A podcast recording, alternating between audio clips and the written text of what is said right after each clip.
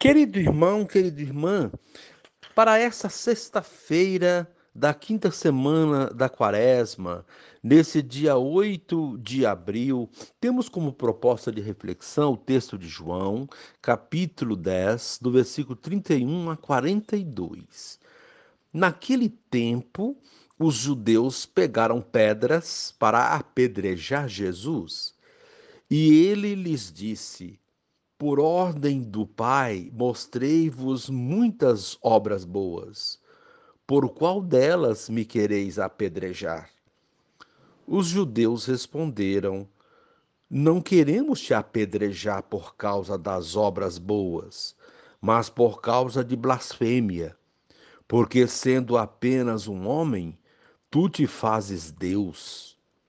Jesus disse: Acaso não está escrito na vossa lei: Eu disse, vós sois deuses? Ora, ninguém pode anular a Escritura. Se a lei chama deuses as pessoas às quais se dirigiu a palavra de Deus, por que então me acusais de blasfêmia, quando eu digo que sou filho de Deus, eu a quem o Pai consagrou e enviou ao mundo? Se não faço as obras do meu Pai, não acrediteis em mim.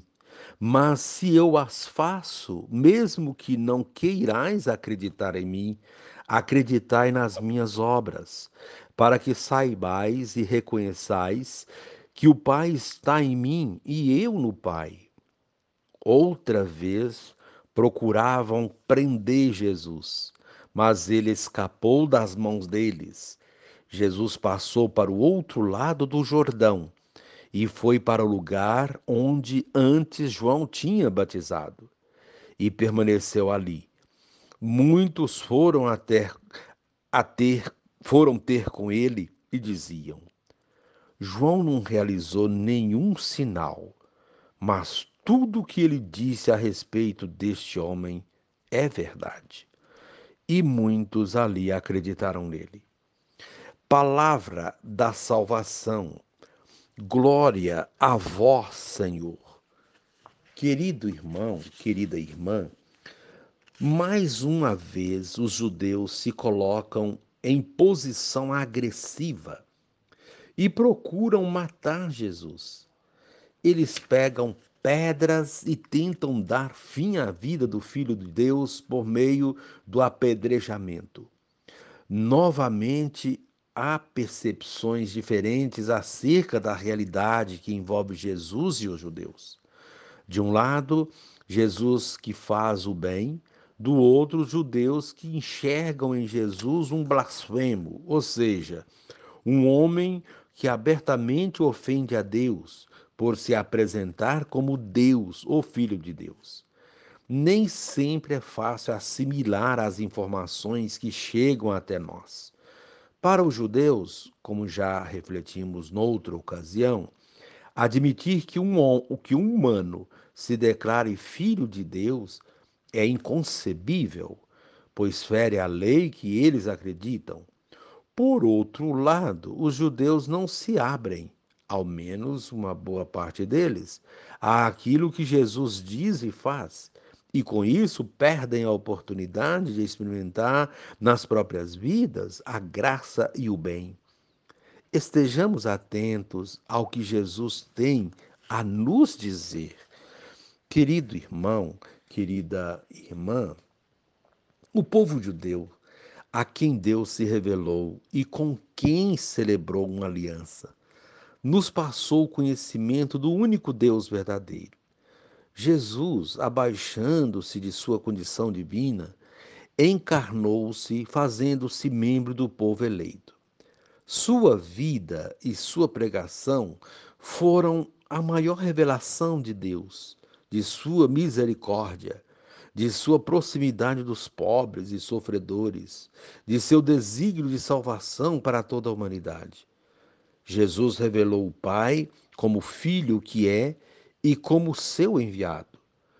Essa revelação sobre o Pai, na condição de filho, foi fortemente rejeitada pelas pessoas do seu povo, que a consideraram uma blasfêmia. é que esta revelação de Deus pede uma mudança completa na própria vida e na sua visão de mundo. E nem todos estão dispostos a isso.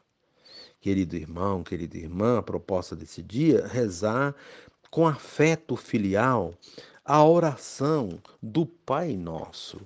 E neste momento, reze comigo. Ó Filho de Deus, muitos ouvintes ignoram tuas palavras. Ainda assim, insistes em dizer-lhes que o Pai está em ti e tu estás no Pai. Queremos, Senhor, acolher tua mensagem de amor e salvação. Amém. Querido irmão, querida irmã, dando continuidade à reflexão da palavra de Deus, da liturgia desta sexta-feira da quinta semana da Quaresma, nesse dia 8 de abril, você poderá acompanhar na sua Bíblia os textos, Jeremias 20, do versículo 10 a 13, o texto de João, capítulo 10, do versículo 31 a 42, rezar o Salmo 17. Uma vez que você já ouviu a proclamação do Evangelho com a reflexão, você poderá agora acompanhar a leitura do livro do profeta Jeremias e a continuação da reflexão aplicada à vida. Eu ouvi as injúrias de tantos homens e os vi espalhando o medo em redor. Denunciai-o denunciemo-lo. Todos os amigos observam minhas falhas. Talvez ele cometa um engano e nós poderemos apanhá-lo e desforrar-nos dele. Mas o Senhor está ao meu lado como forte guerreiro. Por isso, os que me perseguem cairão vencidos. Por não terem tido êxito, eles se cobrirão de vergonha eterna infâmia que nunca se apaga.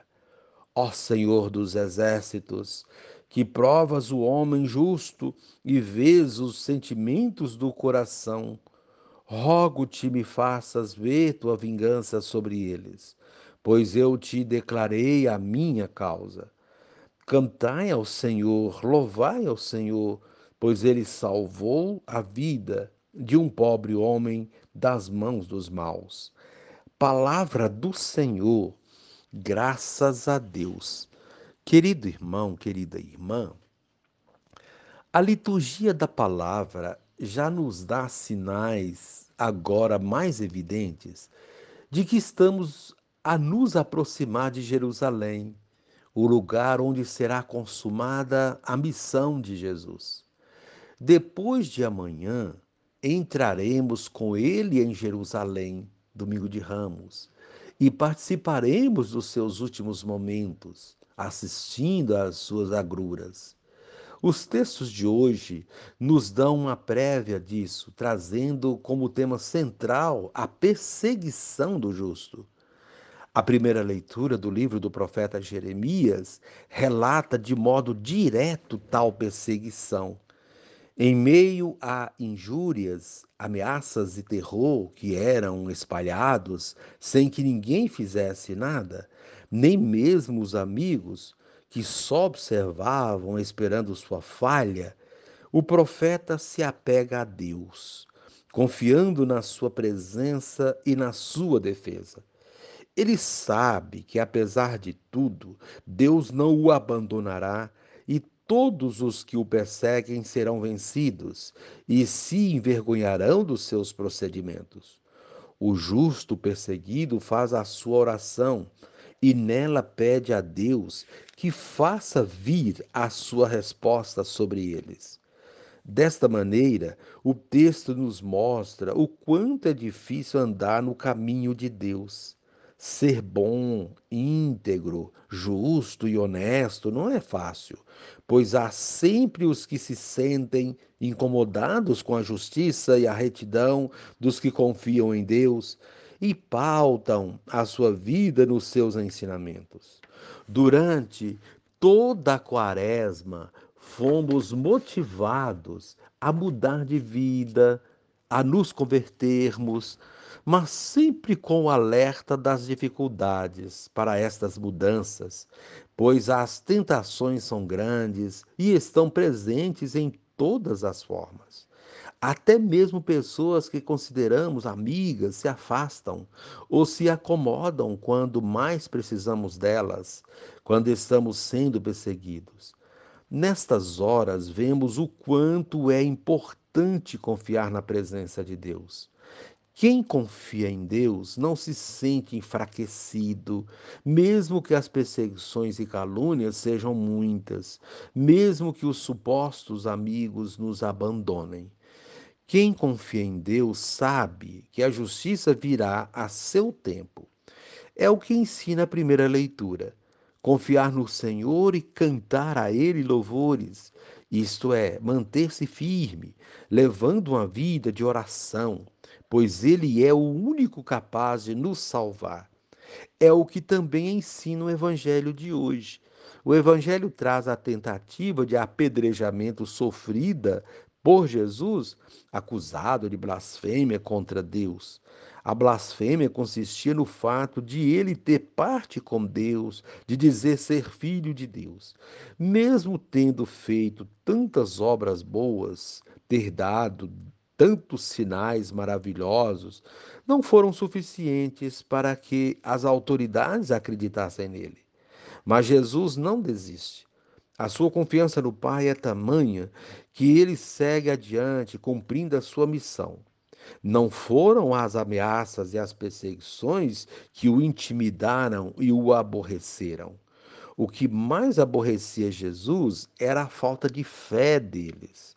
Jesus se aborrece toda vez que nós, pela nossa ignorância, não percebemos os sinais da Sua presença em nosso meio e continuamos a agir como se Ele não existisse. Ele se aborrece cada vez que nossa crença não está de acordo com seus ensinamentos. São muitos os que se dizem cristãos, mas que são os primeiros a apedrejá-lo com atitudes que o desagradam profundamente. Neste final de Quaresma, é importante refletir sobre isso e questionar o que a humanidade faz hoje que desagrada a Deus. Tenho feito algo que desagrada a Deus? Quais as atitudes que temos que agridem Jesus? Jesus argumenta contra os que o perseguem com trechos do livro sagrado, Salmo 82, mas mesmo assim não os convence. Por outro lado, são muitos os que acreditam e o seguem. Com isso, ele nos mostra que, apesar das perseguições e dos obstáculos, a semente do Verbo deve ser semeada. Ela germinará no tempo certo se alguns rejeitam a palavra de Deus, muitos outros acreditarão e mudarão a sua vida e seus procedimentos em função disso. Assim, vemos a ação de Deus em meio aos conflitos e dificuldades. O que não podemos fazer é desistir. Somente os que não confiam em Deus, os que não têm fé, é que desistem. E querido irmão, querida irmã, como está postado também é, a respeito do Retiro Quaresmal 2022, é uma proposta dentro da pedagogia inaciana. É muito importante que você constate isso, faça o exercício que está postado aí. E, e alguns pontos importantes, interessantes que vem nesse texto. Estamos nos aproximando da Semana Santa, a liturgia realça o aumento de tensão entre os judeus e Jesus. À medida que Jesus vai aprofundando o seu ensinamento, também aparece a enorme diferença existente entre o que os judeus aprenderam da tradição e o que o próprio Jesus lhes quer transmitir. E vão aparecendo as doentias murmurações. Sabemos que a murmuração se expressa de inúmeras maneiras, formando uma montanha de ressentimentos, queixas, críticas ácidas, etc., entrando numa espiral de amargura e fechamento. Murmurar é contraproducente e nocivo. É difícil conviver com alguém que só murmura, e poucas pessoas sabem como responder às queixas feitas por quem expele seu veneno interior. À medida que a pessoa se deixa arrastar para o interior do vasto labirinto das suas murmurações, ela fica cada vez mais perdida, até que no fim acaba se achando o ser mais incompreendido, rejeitado, negligenciado e desprezado do mundo. O relato evangélico de João deixa transparecer é, outro pecado de raiz, o fanatismo. Isso no João 10, 31 a 42. Todo fanatismo é perigoso, mas o pior fanatismo é o religioso. Uma coisa é a fidelidade e outra é o fanatismo, porque o fanatismo cega a pessoa, fechando-a nela mesma, bloqueando as portas para qualquer luz que venha de fora. O fanático só acredita em seus próprios pensamentos, em suas próprias ideias. Ele acredita ser o único dono da verdade. No fundo, acaba sendo um totalitário que busca se impor sobre os outros. E o pior de tudo é que o fanático busca eliminar aqueles que pensam diferente e termina por apedrejar quem não é do seu grupo. Jesus foi uma dessas vítimas do fanatismo religioso e da lei. E tudo em nome da defesa da verdade, da doutrina, da moral, da tradição. Segundo o evangelho deste dia, quem tem um coração petrificado pelas murmurações e fanatismos, naturalmente terá pedras em abundância nas mãos para serem atiradas aos outros, atirado nos outros. Jesus teve duras experiências com as pedras, porque muitas vezes quiseram apedrejá-lo, embora ele sempre tenha conseguido livrar-se. Ele tem consciência de que as pessoas sempre encontram justificativas, sobretudo religiosas, para apedrejar os outros. Num coração carregado de murmurações e queixas, o espírito não tem liberdade de atuar dessa, de, dessa resistência à ação do espírito brotam as doentias divisões internas, que atrofiam as forças criativas, petrificam o coração, resistem ao novo e levam ao distanciamento de tudo e de todos. Com isso, a pessoa se blinda, tornando-se rígida, fechada em suas posições, crenças, valores, e não se deixa impactar pelo novo, pelo diferente. É penoso para ela reconhecer o que é bom nos outros e facilmente prefere apedrejá-los com suas críticas, difamações, julgamentos. São piores as pedras da língua do que as pedras que atiramos com as mãos. Como quebrar os ferrolhos da intolerância, do fanatismo, dos preconceitos e estender as mãos para acolher o surpreendente e o novo? Como passar do coração de pedra para a morada da fonte de água viva? Querido irmão, querida irmã, leia atentamente o Evangelho, João 10, 31 a 42, indicado para a oração de hoje, quando chegamos ao ponto alto do conflito de Jesus com as autoridades religiosas. Diante de Jesus, desvele, quer dizer, tire o véu de sua vida. Onde você sente mais rigidez? Na família, na relação com Deus, no encontro com os outros, na busca do perfeccionismo? Converse com o Senhor, repita em seu coração: Senhor, dá-me um coração de carne em vez de um coração de pedras. Dá-me mãos que se estendem ao que está caído. Arranca de minhas mãos as pedras que tenho para atirar sobre os outros. Amém. No final da oração, dê graças por este momento e registre no seu caderno de vida os movimentos mais fortes do coração e as inspirações que surgiram. Isso poderá ser partilhado com as pessoas ao seu redor ou, ou se você tiver um grupo de vida. E agora, reze assim comigo. Divino Espírito, na contramão dos adversários de Jesus, ajuda-me a reconhecer sua fidelidade e obediência ao Pai, que esperava dele apenas a prática do bem. Amém.